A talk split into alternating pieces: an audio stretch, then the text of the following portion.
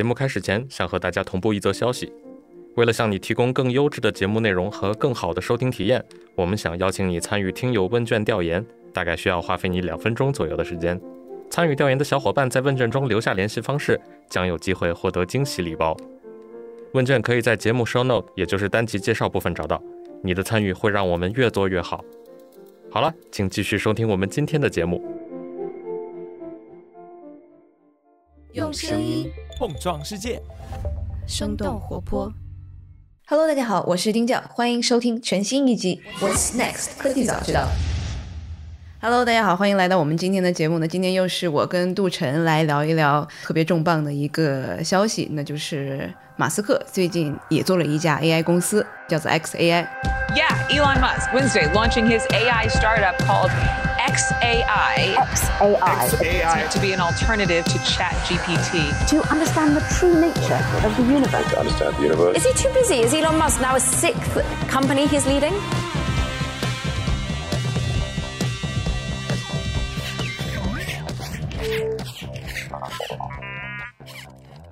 Hello，大家好，我是杜晨。哎，其实刚才我跟达燕一起在听一个发布会，也就是马斯克他在上周四宣布，哎，我要做一家新的 AI 公司。然后在美国时间周五的下午呢，他在 Twitter Spaces 上面开了这么一个发布会。I we'll get started now. So let's see. Uh, I'll I'll just do a brief introduc- introduction of the company. 啊，主要就是介绍他这家新公司要做什么，有哪些创始成员等等。这个新公司的名字呢很有意思，但是其实也让人感觉没有什么意外啊，就是叫做 XAI，一个小写的 X，然后是 AI。因为他自己所有的东西都是 X 打头嘛，包括他最早的这个 payment company，对，也是 X。然后我看看现在呢，Twitter 的那个在 App 上面的那个名字也变成了 X Corp，对吧？全都是 X。是的，没错，X 是马斯克一直在用的一个，算是一个名字啊，或者是一个代号吧。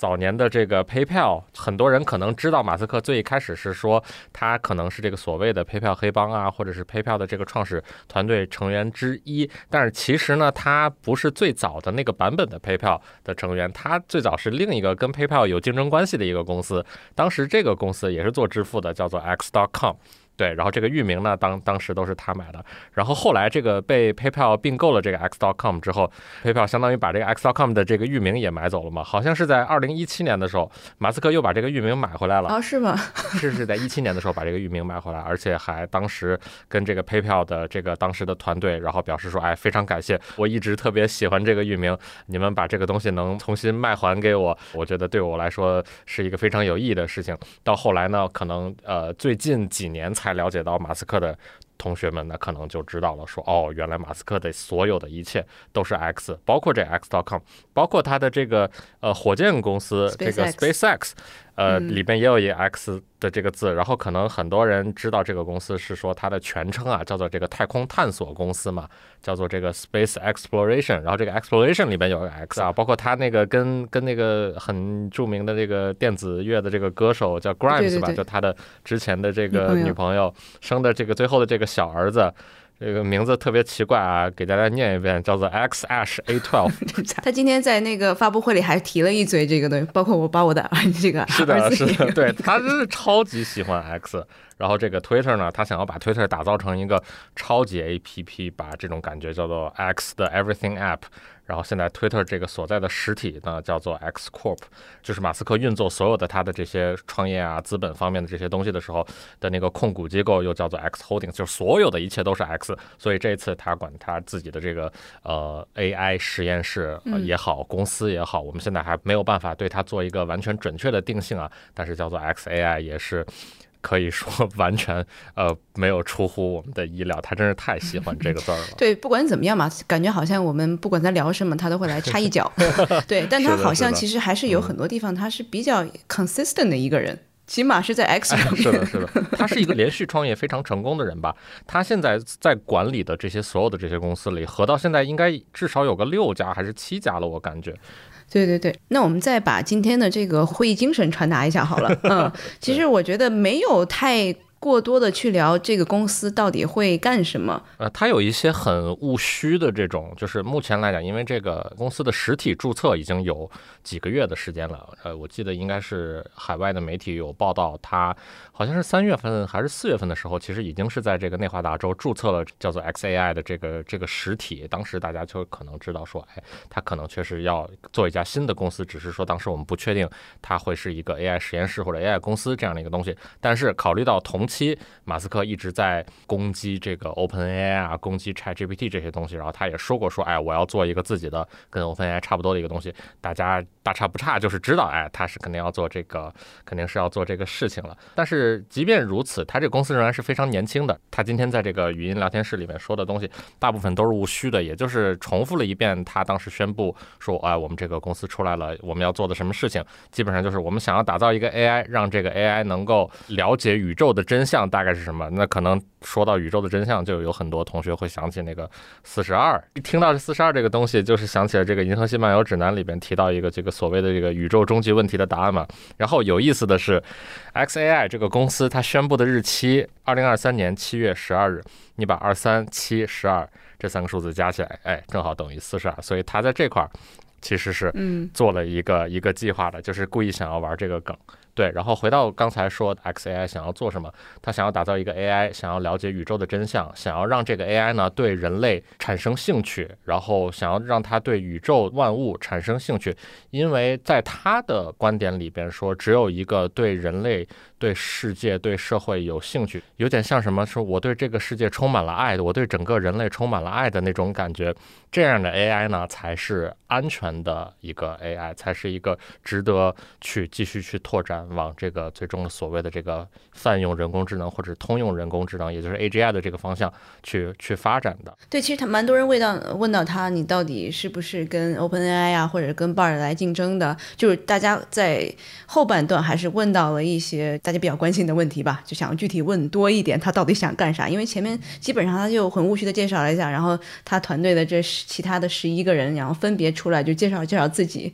呃，其中还有几个华裔的呃研究人员吧，然后做。作为他们的团队的成员，是的，是的，他这个团队里边确实是有一些看到他之前的背景是中国人，或者至少在中国上过大学。比方说以前有在中国的公司，啊，即便可能是这个他在美国的部门，比方说百度的当时美国的这个呃机器学习的这个研究院啊，然后以及之前有这个从呃清华毕业的一些同学，基本都是以前在 DeepMind 工作啊，或者在 Google 工作啊。或者在 OpenAI 工作过，以及 Facebook 呀，以及呃机器学习三教父之一的这个 y o s h a Bengio，在加拿大那个研究院叫什么 Mila 好像，然后在 Mila 工作的这些啊人都有的，然后这些人呢，他们的名字我觉得可能。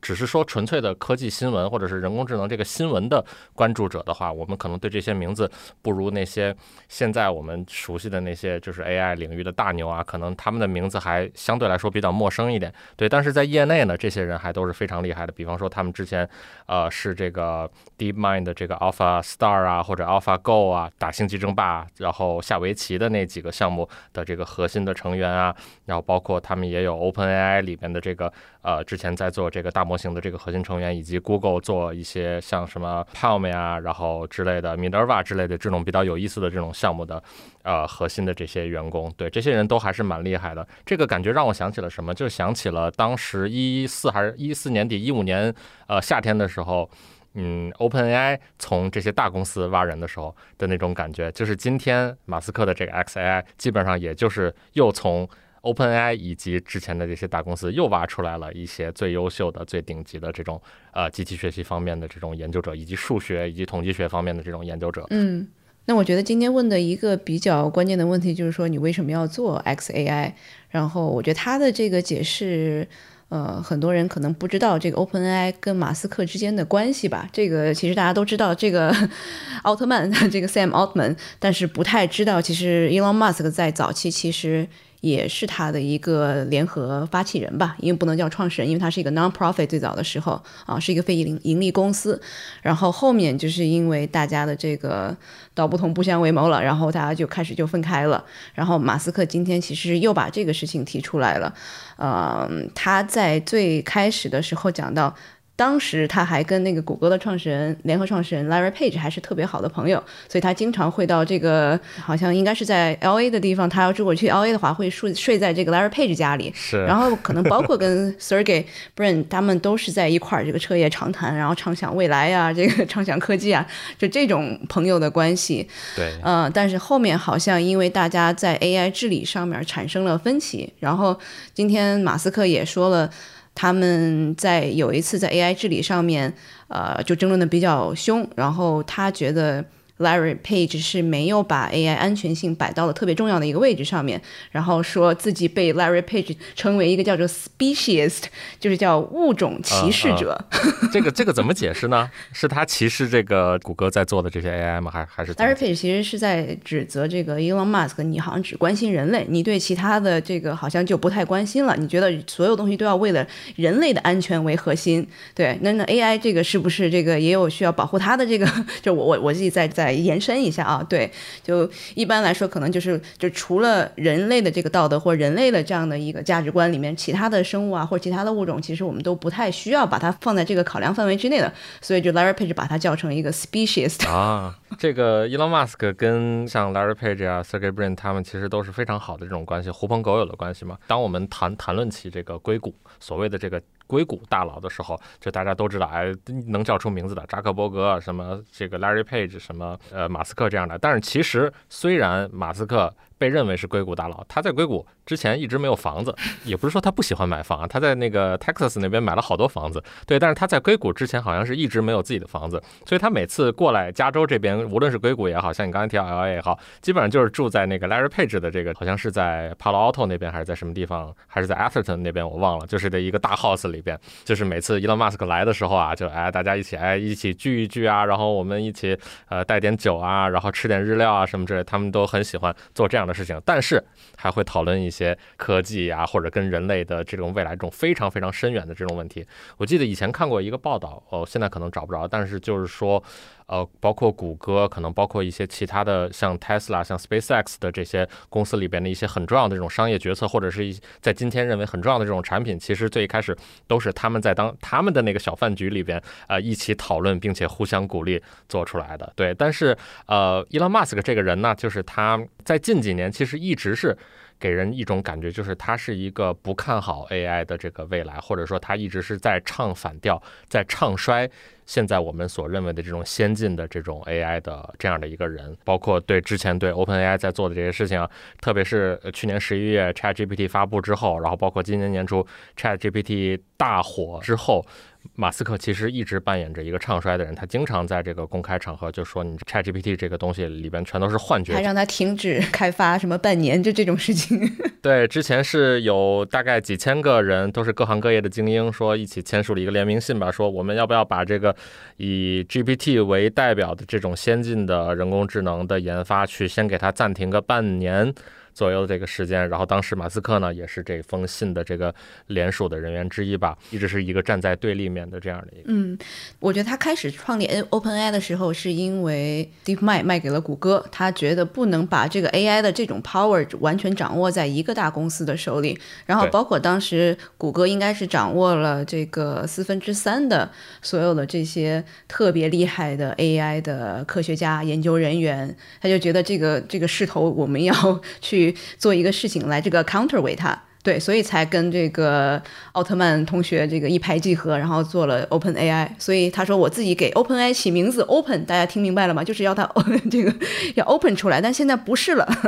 对，我记得好像之前有在强调说 Open AI 这个名字是他起的嘛。对，可能很多同学不知道，一提起 Open AI 就直接直接想到这个 Sam Altman，但是其实马斯克在这里边扮演了一个非常重要的人，因为最开始的 Open AI 它不是一个盈利性的一个公司嘛，它今天可能是分为呃非盈利跟盈利两个。部分，但是在最一开始呢，它就是一个纯粹的非盈利的一个机构。当时最早的出资里边呢，说就是各位硅谷的大佬一起，呃，我们承诺说出资大概十亿还是还是多少亿美元左右，反正它至少已经打 到这个 OpenAI 账上的钱是有至少一亿美元的。对，所以其实他在这里边扮演了一个非常非常重要的这么样的一个角色吧。对，嗯，最开始我们提到 Google 在这个大约十年啊八九年前。左右的这个时间点的时候，Google 几乎是当时被认为是以一己之力在推动着。呃，这个机器学习为代表的这个人工智能的这个发展的这个方向的，它最早在内部开始搞那个分布式的计算的这个东西吧，成立了一个叫谷歌大脑的这个团队。他们后来发现，这种分布式计算能力是对于训练机器学习模型、神经网络模型是一个啊非常好的一种模式。当时所有的研究的领域或者学术的这个领域贴近机器学习，基本上其实就是搞统计学、搞数学的那帮人，他们就会很希望能够加入谷歌，特别是加入谷歌大脑，能做这些东西，以至于。就像刚才达人说的，在呃一二年、一三年左右的时候吧，基本上谷歌一家公司呃占据了整个行业里边的这个呃人才也好，包括这个论文的产出也好，就是谷歌其实占了大头的。对，然后 DeepMind 是一家英国公司，然后他们在做的事情也是非常独特的。呃，DeepMind 这家公司背后的人呢，他们是最早在。呃，积极的推动我们今天所谓的叫做强化学习，就是 reinforced learning。像我们比较熟悉的这个 DeepMind 的公司背后的一些呃比较优秀的这种项目啊，像比方说 AlphaFold 呀，就是研究呃蛋白质的卷曲啊，然后呃 AlphaGo 啊，就是这个韩国的那个著名的棋手李世石是吧？就是跟他下棋的围棋的这个呃 AI，包括 AlphaStar，这是玩星际争霸玩的比世界上所有这个当时最优秀的这个玩家都厉害的这些项目的背后，很大程度上都是。这个强化学习在做到了，然后在当时，呃，在领域内最强大的一家大公司谷歌和。领域内最先进项目的成果最优秀、最显著的一家小一点的公司，当他们呃合在一起的时候，这个领域里边可能就会有人担心说，谷歌会不会继续一家独大，甚至在未来统治甚至独裁 AI 的这个相关的这个领域？那么这个时候就有很多人开始担心这个事儿了。就是如果最先进、最优秀的研究全都被这家公司做了，可是这家公司它又不是一个开放的这种公司，它虽然是一家上市公司，但是它的很多的研究它仍然。然可以是我内部去决定说这个研究我要不要把它公开发布出来，要不要把这个背后的代码也好，项目的这个相关的东西也好开源，所以很多人担心这个事儿了。嗯，那么也就是在二零一四年 D 卖卖给谷歌之后。然后马斯克啊，还有这个 Sam Altman，他们当时关系还还算可以吧，就是只能说呃算是熟人，不是那种很好的那种朋友。所以他们当时就担心，这像 DeepMind 这样这种最优秀的 AI 研这种实验室被谷歌这样的大公司所把持嘛啊。于是，在二零一五年的夏天的时候啊，奥特曼就介绍了这个马斯克，然后包括他介绍了这个奥特曼他之前投资的这个 Stripe 这个公司的 CTO 叫做 Greg Brockman，然后又。叫上了大概呃七八个在机器学习研究领域最优秀的这种人，像比方说当时在谷歌大脑的这个伊利亚斯·斯凯尔这些人，相当于马斯克、奥特曼啊，然后 Greg Brockman 还有这些最优秀的研呃研究人员一起吃了一顿饭。他们当时就在这个会上说。我们想讨论这样的一个事情，我们能不能够打造一种全新模式的一个机构？你叫它公司也好，你叫它非盈利机构也好，啊，它总体上是一个带有公益属性的实验室，同时它又可以。接受嗯来自呃投资界的这些注资，完全没有任何的这种商业上面的顾虑，完全没有任何对投资人负责也好，然后对 go to market 要不要做产品的这方面的顾虑也好，我们就撒开手去做对于未来的世界、对于人类最重要的那些，以及对于安全最重要的那些 AI 方面的研究，我们能不能做这样的这个事情？当时呢，相当于奥特曼就组了这样一个局，他们当时是在这个著名的这个 Rosewood 的这个酒店哈，就是我们大家都知道所。所有的基本上所有的 VC 机构的办公室，呃，顶级的啊，基本上都在那那个附近嘛，对吧？然后他们就在那个酒店里边一起吃了一顿饭嘛。这个实验室后来还真的就组建起来了，也就是后来的 OpenAI。嗯，那么在这顿饭后呢，然后 Greg Brockman 他就去找了机器学习三教父之一的这个 Yoshua Bengio，他当时就跟 Bengio 去说说，哎，你能不能给我写一个名单？这个世界上你觉得最厉害的？十个 AI 的研究员，或者说，呃，最有可能认同我们所想要去打造的这样的一个机构所体现的这种价值观的这样十个人，然后 Yoshua Benjo 给他写了这个名单。Brockman 回头呢，就他这个租了一辆巴士啊，然后把这个十个人都约在同一天，然后说，哎，我们就从这个三藩出发。然后我们去纳帕一起去酒庄喝个酒，还挺有意思的一个 recruiting 的这个 流程。是，对对对，他这一趟这个旅程还是挺有意思嘛，因为往那边开，那有的时候会有点堵车嘛，有的时候路上路况不会很好，然后所以他们其实在路上就已经呃开始聊起来了。然后这次旅途其实收效是非常好的。我记得当时 Ilya Sutskever，也就是后来的这个 OpenAI 的创始成员之一嘛，他当时就说说，哎，我们大家当时那一趟真的聊得特别开心，就是没到那个地方，还没开始喝酒，我们之间的这个化学反应。就已经产生了，至少是我们当时说的这十个人里边的绝大部分人都是超级认同 Brockman 向他们所阐释的这种呃后来的 OpenAI 所代表的这种价值观。然后当时我记得 Brockman 给他们这个 deadline 就是三个星期吧，你考虑三个星期的时间要不要加入我们？你如果要加入的话，你赶紧去跟原来的公司，无论是谷歌也好，Facebook 也好，去跟他们说嘛。然后三个星期之后呢，这十个人当中有九个人。啊，决定加入到这个后来的 OpenAI 里边。对，大家考虑以后这个要招聘也可以采用这种 方式，太高效了。哎，是，但得有一个特别能能能砍能有这个。Vision 的一个创始人 是的，没错。这个 Greg Volkman 他虽然是呃 Stripe 的 CTO 嘛，就大家对 CTO 的理解呢，可能是这个人就是技术很厉害，或者他架构很懂之类的。但是其实 Greg Volkman 他同时也是一个就是在创业啊，在这个团队组建啊，然后在特别是在招人这块，他是一个非常非常厉害的这样的一个人。所以我不确定当时如果让 Sam Altman 去 招聘这些人，或者让甚至让马斯克本人去招聘这些人，我不确定这个最后的效果会怎么样。对，但是至少。在这三个人里边，应该是 Brockman 他是最能聊的吧？他还有自己的这个个人的这个博客。对我记得 Sam Altman 已经很久没有写自己的博客了吧？然后像马斯克，他又有一点轻度的这个自闭症嘛。然后他，我感觉他好像是没有办法这个跟人进行一个正常的交流，说话的时候有的时候都磕磕绊绊。但我感觉他是一个 键盘王者，他平常发 Twitter 感觉好像很不一样，但是 他自己实际上的交流和讲话还是 不太一样的一个风格。是。基本上一百四十个字以内，没有人能比马斯克写的更 让人感觉到。对，然后呃，虽然说这十个人当中的九个人都决定加入嘛，然后但是 OpenAI 当时招人还是有一点。遇到一点小小的这个阻碍的，主要是来自这些被他挖墙脚的这些大公司的这个反扑啊。而这大公司听说，哎，这帮人要出去这个自己创业了，我有点害怕。说，特别是谷歌这样的公司，说我不能够说把我的人才就这么流失。然后谷歌最喜欢做什么样的事情，就是直接给你开一个巨大的这个这个 TC 圈内所谓的这种 fuck you money，就是说你拿着这个钱，你什以后什么事儿都不用干了，我只想让你留在我这儿，我只想让你不要去他们那儿，就这种感觉。到了什么程度？在二零一四年的时候，那会儿的顶级的 AI 的研究员，他的这个 total comp 已经是超过了当时的这个美国 NFL 的这个顶级的四分卫新秀的这个工资。这个工资水平大概是什么样？六百八十万美元到两千万美元之间一年。对，就是当时的 AI 研究员以在大公司的工资已经差不多能够达到这样的一个水平。然后当时的呃谷歌、Facebook 这样公司为了留住这些人，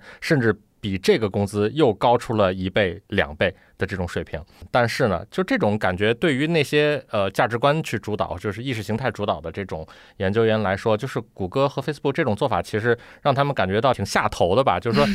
我我缺你的钱吗？我不缺你钱。对吧？就是我还是愿更愿意把我自己的时间去花来去做那些我认为对于这个世界更重要的事情。但是即便是这样，当时这个马斯克和奥特曼他们也感觉很紧张，因为他们的钱肯定不如谷歌跟 Facebook 多嘛。对。所以他们当时为了说能够留住说，哎，你一定要加入我们 OpenAI，但是我们当时又给不到特别高的工资，只能说，哎，我们给一个给你一个正常水平的工资。然后同时呢，我们是无论是给你一点 SpaceX 啊，或者是特斯拉的股票也好，还是给你一点这个外。C 的这个股票也好，就是希望你能够留在我们这里。对，但我觉得也其实埋下了一个伏笔，因为整个 OpenAI 后面的这个大模型的训练其实还是蛮花钱的，然后就进入到了一个非常艰难的时期了。他们从开始一帮特别有激情，然后特别有着美好愿景的一帮工程师，一帮天才科学家，然后变成了我们要选一条道路了，然后也导致了马斯克的这个离开。嗯，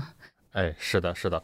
OpenAI 在这个成立初期的时候，在我的理解里边啊，就是如果有其他同学、我们的听众有不同的见解，可以呃在评论里面告诉我啊。但是我认为当时的 OpenAI 最一开始，他选择了两条这个主要的路线，一个是说，就是我们当时招到的这批人，他们之前最熟什么？就是 Reinforced Learning 强化学习嘛，基本上也就是 AlphaGo 啊、AlphaStar 这些呃明星项目的这种老路嘛。然后他选的另外一条路呢，是叫做这个非监督学习，这个 Unsupervised Learning，也就是基本上说以前的我们认为的这个呃训练机器学习模型的时候。你要给它一个数据嘛？你这个数据得进行一个标注嘛？比方说这张图片里它是自行车，你要给它框起来写一个自行车；人你要框起来写一个人；猫你要给它写一个猫。但是这样。训练起来效率太低了嘛，我们以后可能要走这个所谓的这个非标注，也就非监督这种学习，即便是给他一个原始的一个数据，不进行标注，也仍然可以啊、获得更好的这种学习效果，并且可能比以前这个监督学习、标注学习的效果更好。当时 OpenAI 呢，基本上就选择了强化学习跟这个非监督学习这两条路呢。但是这两条路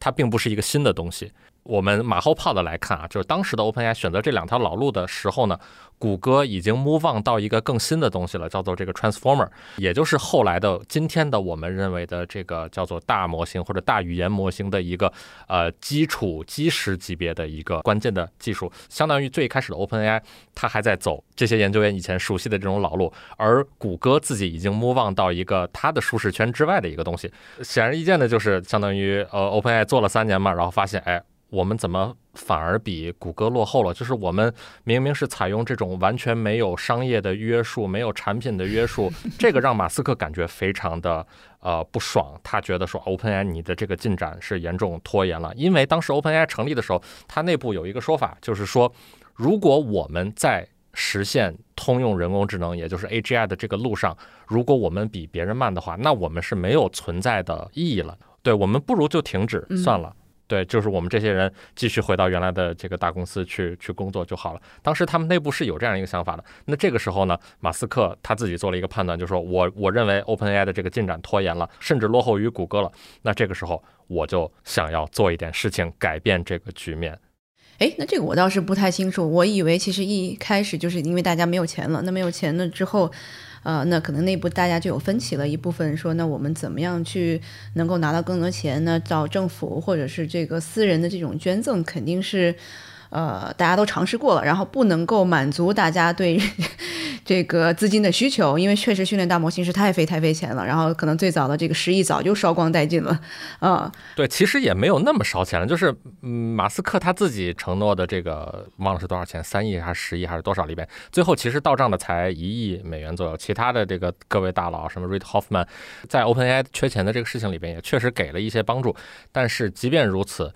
他们在这个投资市场上面的一个比较尴尬的地位，就是说你的这个组织的架构不是很清晰，可能这些最一开始的这些大佬，无论是马斯克也好，Reid Hoffman 也好，Sam Altman 也好，他们愿意用自己的钱去支持这个事情，但是你无法用同样的这个逻辑去说服那些看重呃 ROI、看重这个投资回报的那些专业的这种投资的机构，所以他们。继续以这样的一个非盈利机构的方式，在这个投资市场去继续拿钱是比较困难的一个事情，然后以至于说，也想要训练一些这个参数量更大的这种模型，它肯定是不如谷歌嘛，因为谷歌呃不光做 Transformer，它很早就把这个叫做张量计算单元，就这个 Tensor 相关的这个技术，它做了一个叫做 TPU 的一个相当于专门面向呃深度学习大模型进行计算，呃无论是呃训练也好，推理也好，也许都可以用得上的这样的一个新的这种计算的东西。谷歌有算力，有这个 TPU，有钱。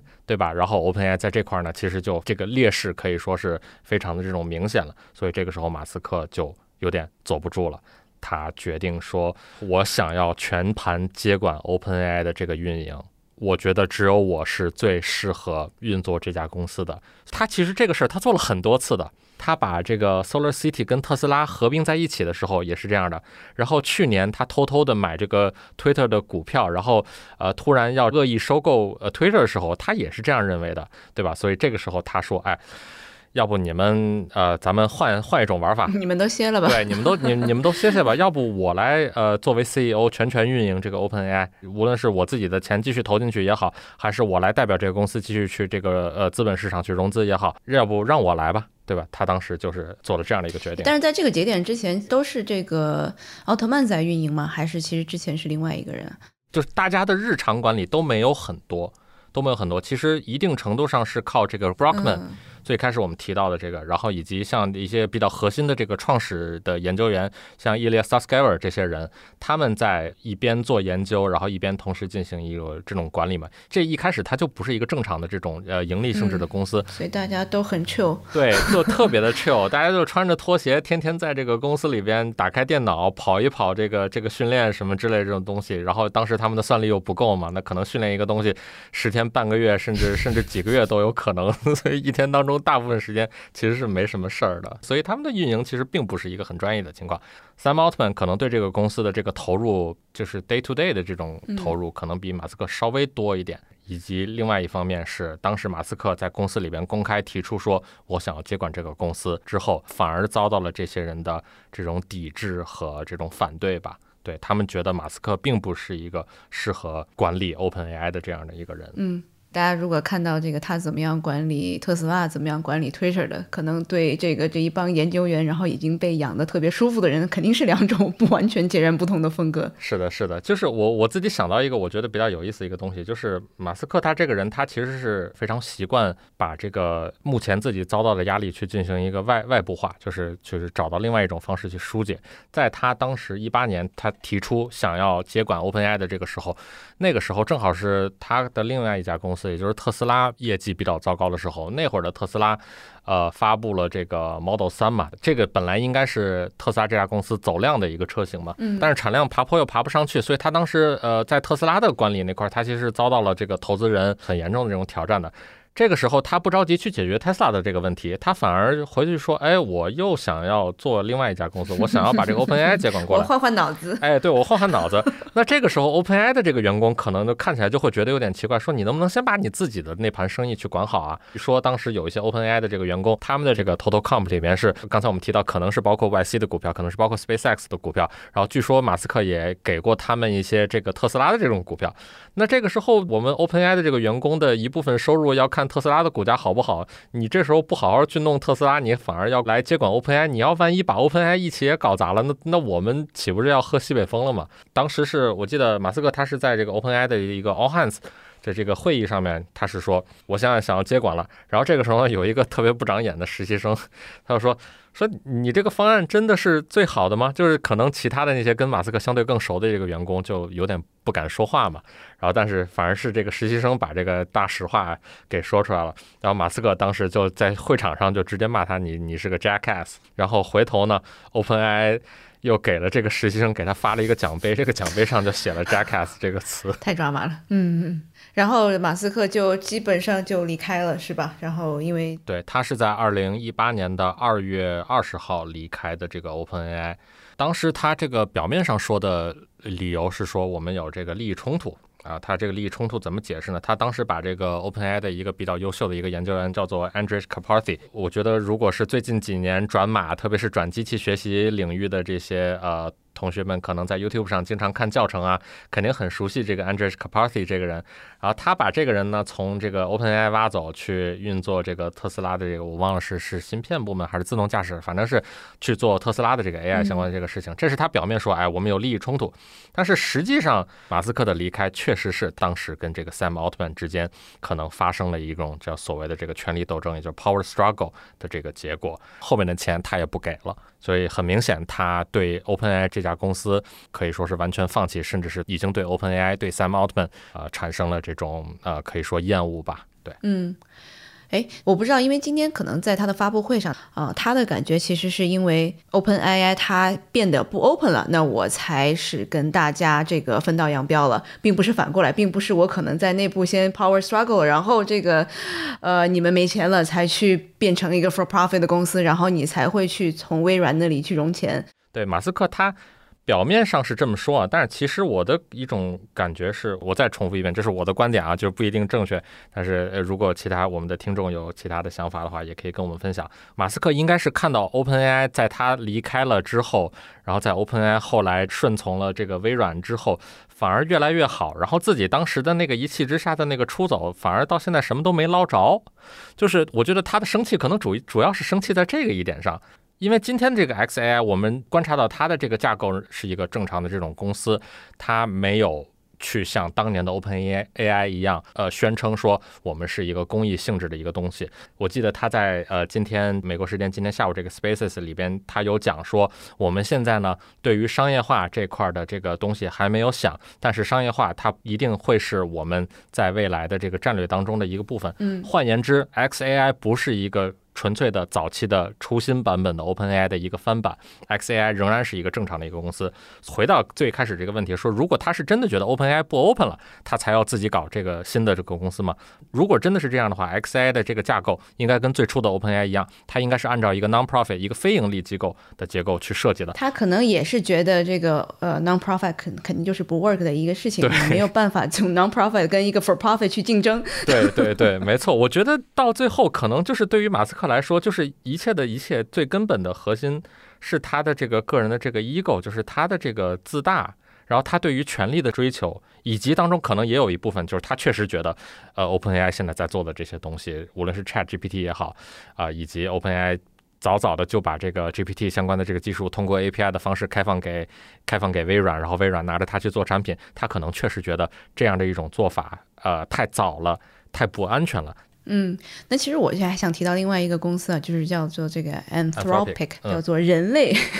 人类学这的个公司，然后嗯也试用了它的这个新产品，叫做 Claude 二。对，然后其实大家的反馈好像比这个 GPT 四还要优秀一些，起码是在中文我们做的那个尝试，就是我们把呃早咖啡一段内容，然后这个 feed 进去，然后让它这个产生几个名字出来，然后经过我们几次调试之后，这个名字起的还不错。啊，啊，比我们之前试过的 GPT 四还要好。对，但这个 Anthropic 的两个 founder 其实原来也是在 OpenAI 嘛，然后那所以这两个人他其实也是在差不多在二零二一年的时候，然后呃从公司里出来的，好像也是不太认同奥特曼他的这样的把公司往这个 Microsoft 这个方向在带领的。对，没错没错。Anthropic 的这两个核心的这个创始人呢，我们无论是兄妹也好，姐弟也好，反正他们是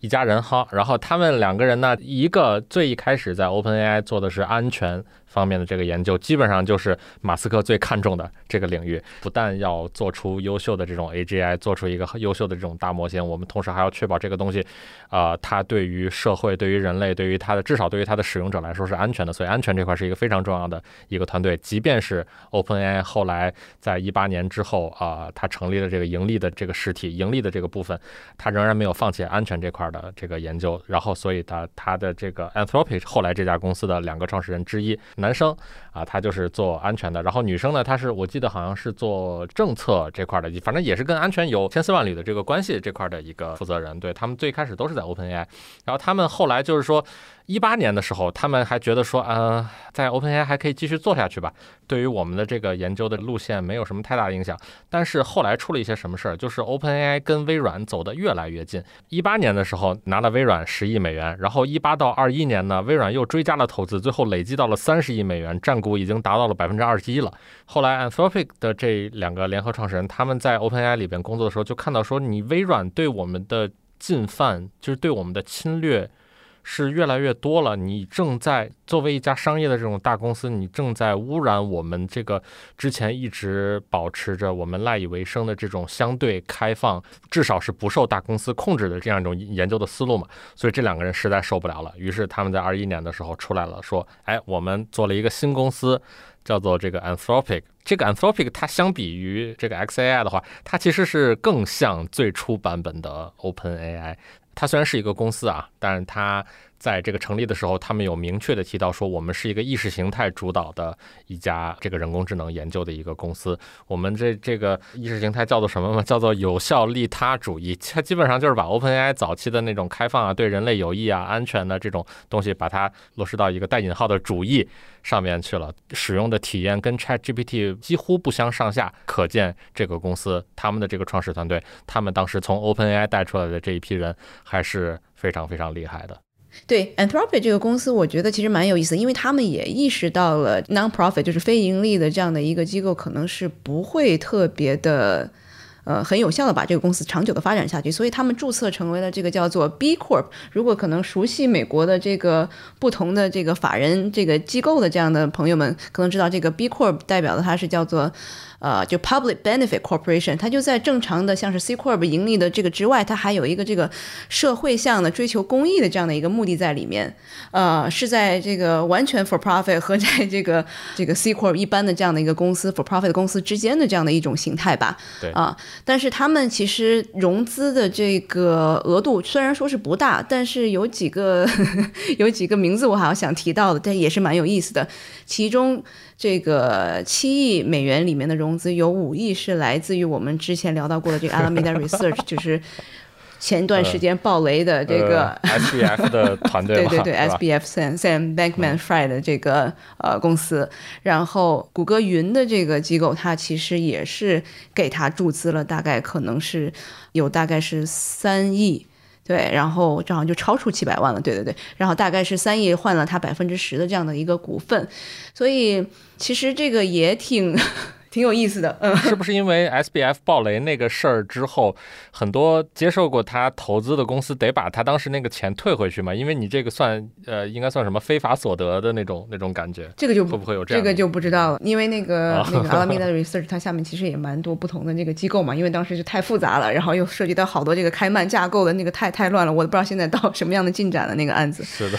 对，然后好像在呃二三年又拿了这个 Spark Capital，我们之前也聊过 Spark Capital 这个什么样的一个这个基金的公司，所以它其实也是有大公司像 Google Cloud，然后后面在支持他们，没错。嗯，所以就就感觉好像今天的马斯克他就会说，这么多人都在做这块儿了，然后基本上都是大公司支持的，那就多一个不多这种感觉，哎对吧 我也需要跟大家一起来竞争，更多的竞争，然后大家就可能是市场更加公平、更加透明，对，所以我也来了。对，至少马斯克这个人，你可以说他也运作着几家大公司嘛，Tesla、Twitter。从 Twitter 的人数上，可能现在不能算大公司了，也就也就一两千还是两三千人吧。对，anyway，但是当他来出投资支持一个新的 AI 的这个实验室，一个 AI 的无论是公司也好，实验室也好，非盈利机构，叭叭叭，任何的一个模式的机构也好的时候，它可以说跟那些大公司还是理论上是有明显的区别的。当然，这个时候我们也要看那些大公司，比方说微软对于 OpenAI 的投资，Google Cloud 对于 Anthropic 的投资，这些投资是属于财务投资，还是战略投资，还是当时他们有一些更复杂的一些安排？就举这个微软跟 OpenAI 的这个例子吧。就虽然呃很多人。都在吐槽，包括马斯克也在吐槽说，呃，这个 OpenAI 现在是完全被微软掌控了。但是至少微软在投资呃 OpenAI 的时候，他们当时是有设立了一个新的这个问责的一个架构，基本上就是把微软的 CTO 的团队，然后以及 Sam Altman 这边以及一些另外的来自机构内或者机构外的这种专家，组成了一个新的一个像 committee 这个委员会一样的一个机构。这个委员会呢有足够多的权利，可以决定说，比方说我们出了一个新的 GPT 五，然后微软很想用 GPT 五去开发一个产品，或者做到自己已经商业化的这种产品里，无论是做到病里边也好，做到呃 Office 里边也好，我们很想用这个东西，但是我们这个委员会有足够的权利来决定说，这个技术目前还不成熟，这个技术目前有一些我们认为它可能有一些危险，即便是这个技术能够立刻在下个季度就给这个微软赚到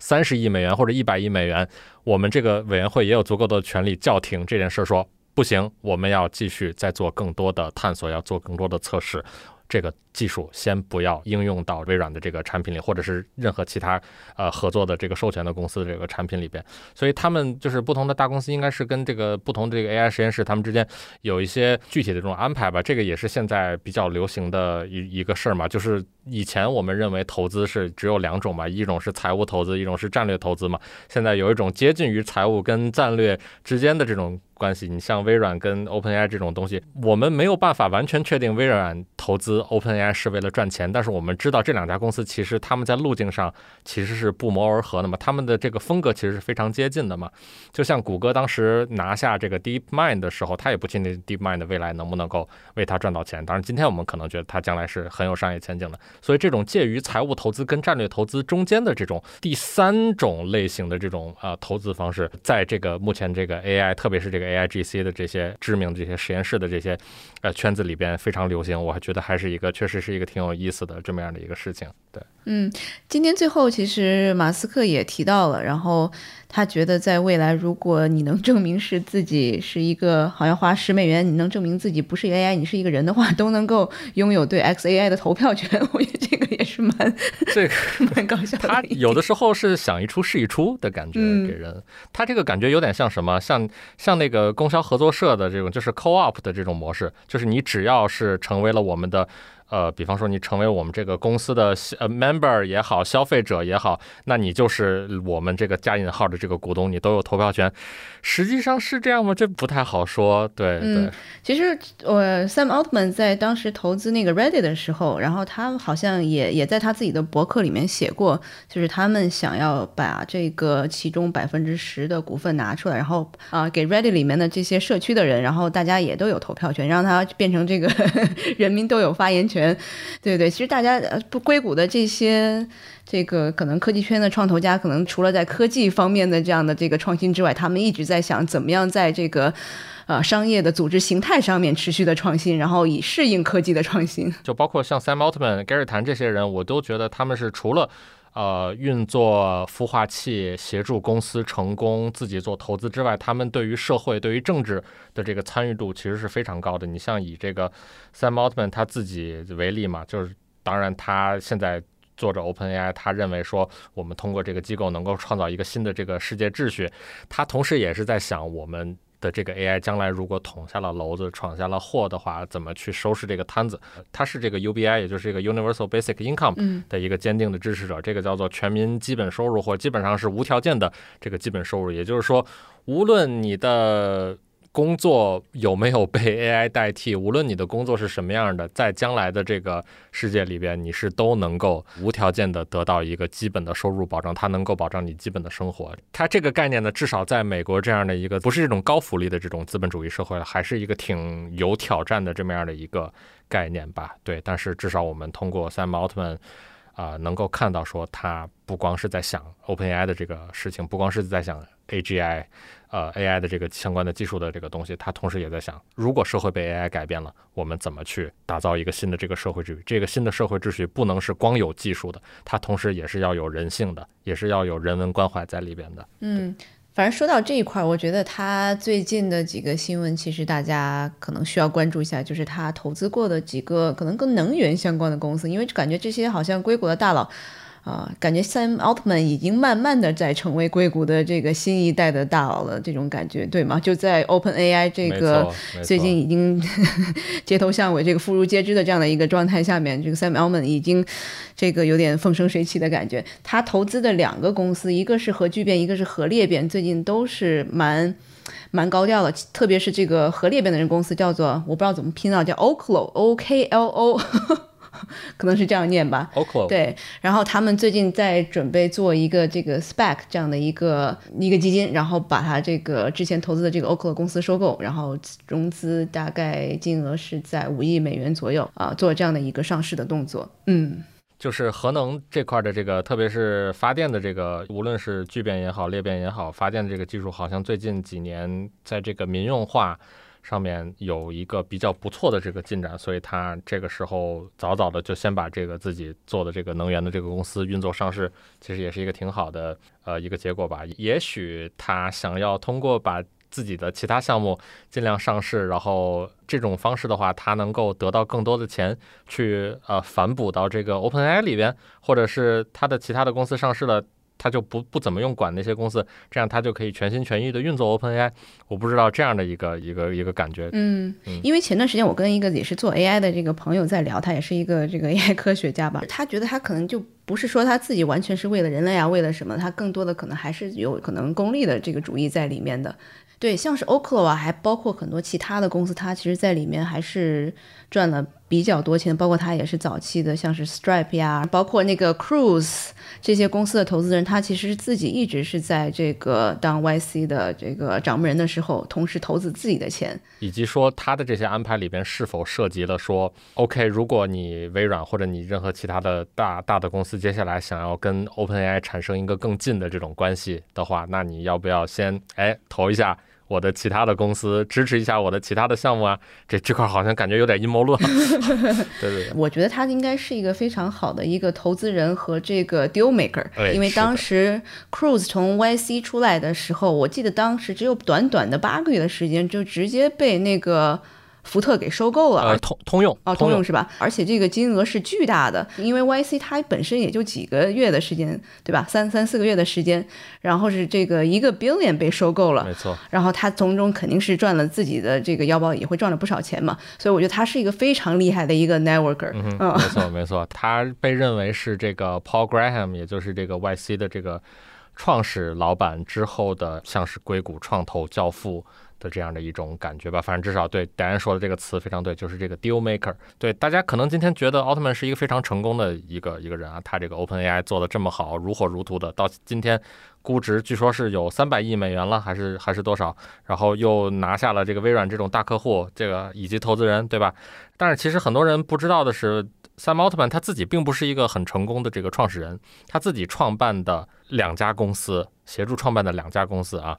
一个就是他第的第一家公司叫做 Looped，可以说是没有什么人用，但是反而又卖的很贵啊。因为是第一届的 YC，好像是就是对，因为是早期的这个 YC 公司，可能加上了这个标签，有这种光环吧。然后，嗯，虽然没什么人用，但是卖了四千多万元哈，就是相当于直接让这个 Sam Altman 这个人首战就财务自由了这种感觉。他的第二家公司才是 OpenAI，所以其实 Altman 虽然他是一个很成功的 Deal Maker，虽然他投资了各种各样优秀的公司，他始终在。创始人这三个字，在这个身份上并没有证明自己，所以他这一次可能就是要非常急切的希望通过 OpenAI 去运作 OpenAI，把它运作成一个正经的这种创业公司的这种感觉，然后并且让 OpenAI 成功。通过这种方式来证明自己，同时也是一个成功的创始人，就是相当于让自己的这个人生圆满一下子吧。所以他也会去布局一些可能就是完全跟 AI 大相径庭的公司，像能源公司，刚刚讲的这个核裂变、核聚变，特别这种 Moonshot 的这个企业，也是最早 YC 投资的嘛。没错。嗯，然后其实他作为一个八零后，他应该是八五年的，非常非常市面上的科技大佬，对吧？基本上都是七零后，对，所以他肯定还是在极力。的想要能够把自己证明出来，然后包括这个 OpenAI，其实，呃，从去年年底火到现在，他自己的这个基金，然后已经是有很多很多的创业者，就是为了能够。跟 Sam Altman 这个名字拉上边，才会去找他投资。对他自己有好几个基金了，现在，然后包括他自己那个叫做 Hydrogen，就是一个这个火箭助推的这个燃料的这个名字。然后他其实很早就开始做了，然后包括他现在有几个基金是他兄弟帮他管的。对，所以他其实是自己是财务是特别特别自由了。所以他在这个 OpenAI 里面，他也说根本是没有股份，然后也没有什么钱，我只是给了我一个这个。这个医疗保险的这样的 一个对一个钱在里面，对，至少在两件事情上面已经证明自己自己了。一个就是硅谷最强的 deal maker，另外一个就是他可能已经在人类呃 AI 或者是未来的这个通用人工智能的这个历史上，已经给自己留下了非常浓墨重彩的一笔吧。嗯嗯，最后其实还有两点在今天发布会上，我觉得要不然顺便就给大家都说一下吧，因为。嗯，有几点我觉得还是挺有意思的。一个是有提问者问到关于会不会在未来训练 XAI 的这个模型的时候，也会跟特斯拉来合作，因为特斯拉其实现在也有自研的芯片嘛，这个叫做 Dojo，对对吧？嗯，然后他自己其实，在早刚刚杜晨也讲了，好像是从英伟达那边用 Twitter 名义大概采购了大概有一万多片吧。他是总共想买四万台这个，呃，是 A 一百还是这个 H 一百来着？对，但是英伟达跟他说。说我们一年内只能最多供货两万台给你，因为我们同时还有很多其他的这种客户。对对，所以有有这个今天提问者就问会不会可能呃特斯拉以后会在这个方面多做一些这个研发，因为现在主要是用于他们的这个。呃，在自动驾驶方面，可能是在图形处理上面的这些优化，但是未来是不是跟这个呃 XAI 有合作？然后他说也不排除这个可能性吧。对，特别是在这个可能人工智能软件上面，大家可能互相都会有一些这个这个注意吧，在后面的这个 深入的合作当中里面。反正肥水不流外人田嘛，就是这个意思。嗯。然后我还有一个关注到的东西，这不是他呃今天下午这次 Space 说的，而是前一天，也就是美国时间周三晚上。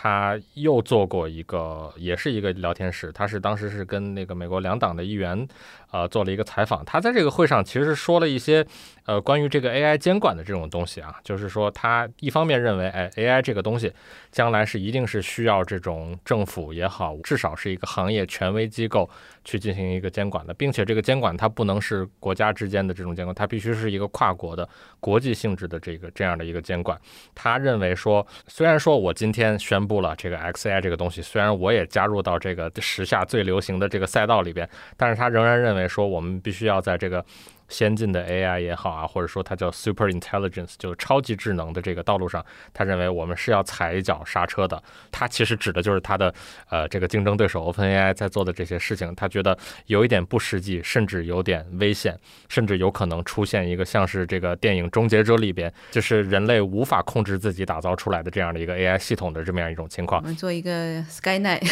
哎，对 他认为这个天网未来是有可能出现的，所以他觉得说，哎，我们得踩脚刹车，好好看看。这个事儿将来要往哪个方向走，并且我们必须要成立一个跨国的国际间的这种监管的一个架构。还提出了一个非常有趣的观点，就是他认为中国在这方面的这个监管，目前的这个呃感觉是非常有意思的。特别是呃，我们中国最近提出了这个关于这个生成式人工智能系统的这个管理办法，对管理办法，对里边提出了很多非常非常这个我觉得值得去深入探讨和值得去扩展的这种东西。而且马斯克他就是上个月来过一趟中国嘛，对他其实在那一次呢，其实是跟中国政府的这个高层官员就这个 AI 的监管和风险。显是展开过沟通的，嗯，然后这是他自己说的啊，然后他相信中国在这个 AI 的这个监管的国际合作上面是保持着一个开放的姿态的，对，所以接下来我们也可以啊继续关注，无论是马斯克本人也好，还是他通过 XAI 在这个 AI 的研究方面，特别是在 AI 的安全方面，在这个监管这个架构的设立方面。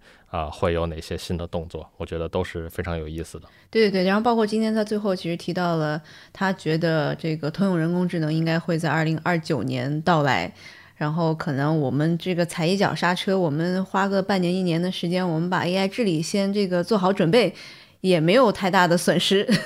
是的，是的，是的。对，总是要到来的。你有没有发现，马斯克跟所有人都在硬碰硬？他跟扎克伯格那边，他又跟三毛奥特曼自己的这个老朋友，但是是现在变成老敌人，这个东西现在又开始硬碰硬了。我觉得他其实自己的这个世界观或者是这种价值观一直是比较一致的。然后他是特别不想追求政治正确的，他觉得现在的可能其他的这个竞争对手，他的这个 AI 治理可能到时候会给大家呈现的是一种哦，这个比较流行的观点，但不一定是真实的观点。没错，对，所以他最后也说，虽然最近大家好多人骂我，骂我把 Twitter 搞得很烂，但是这个我都听到了，对对对对对，让我持续的这个去进步，然后让我持续的去去改正。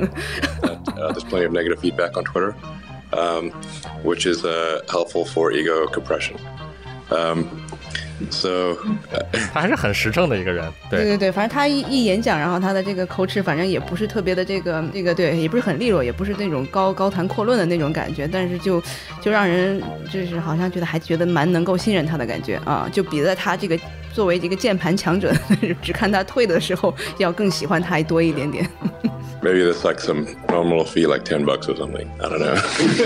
ten bucks and prove you're a human. Um, and then you can have. 好了，那我们今天就聊到这儿了，也也蛮想听到大家对这个 XAI 会有什么样的一些看法，然后它跟这个 OpenAI 中间的恩怨情仇，大家的是怎么样的一个观点？也欢迎大家在各种评论区里面跟我们互动了。嗯，好了，那今天节目就到这里了，谢谢杜晨，谢谢答案，下次再见，拜拜。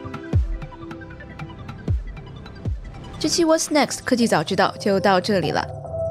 听完之后，如果你有任何的想法，欢迎在评论区里面给我们留言，我们每一条都会认真的看。如果你喜欢我们的节目，请记得给我们五星或者好评，分享给更多的朋友，也会对我们非常有帮助。你也可以单独写邮件给我，邮箱地址是听 t i n g at 声点 f m，我都会一一回复。那同时，公众号和微博也可以搜索“生动活泼”，声是声音的声。节目相关的更多信息会在公众号里出现，微博和公众号都会有不定期的福利给到大家。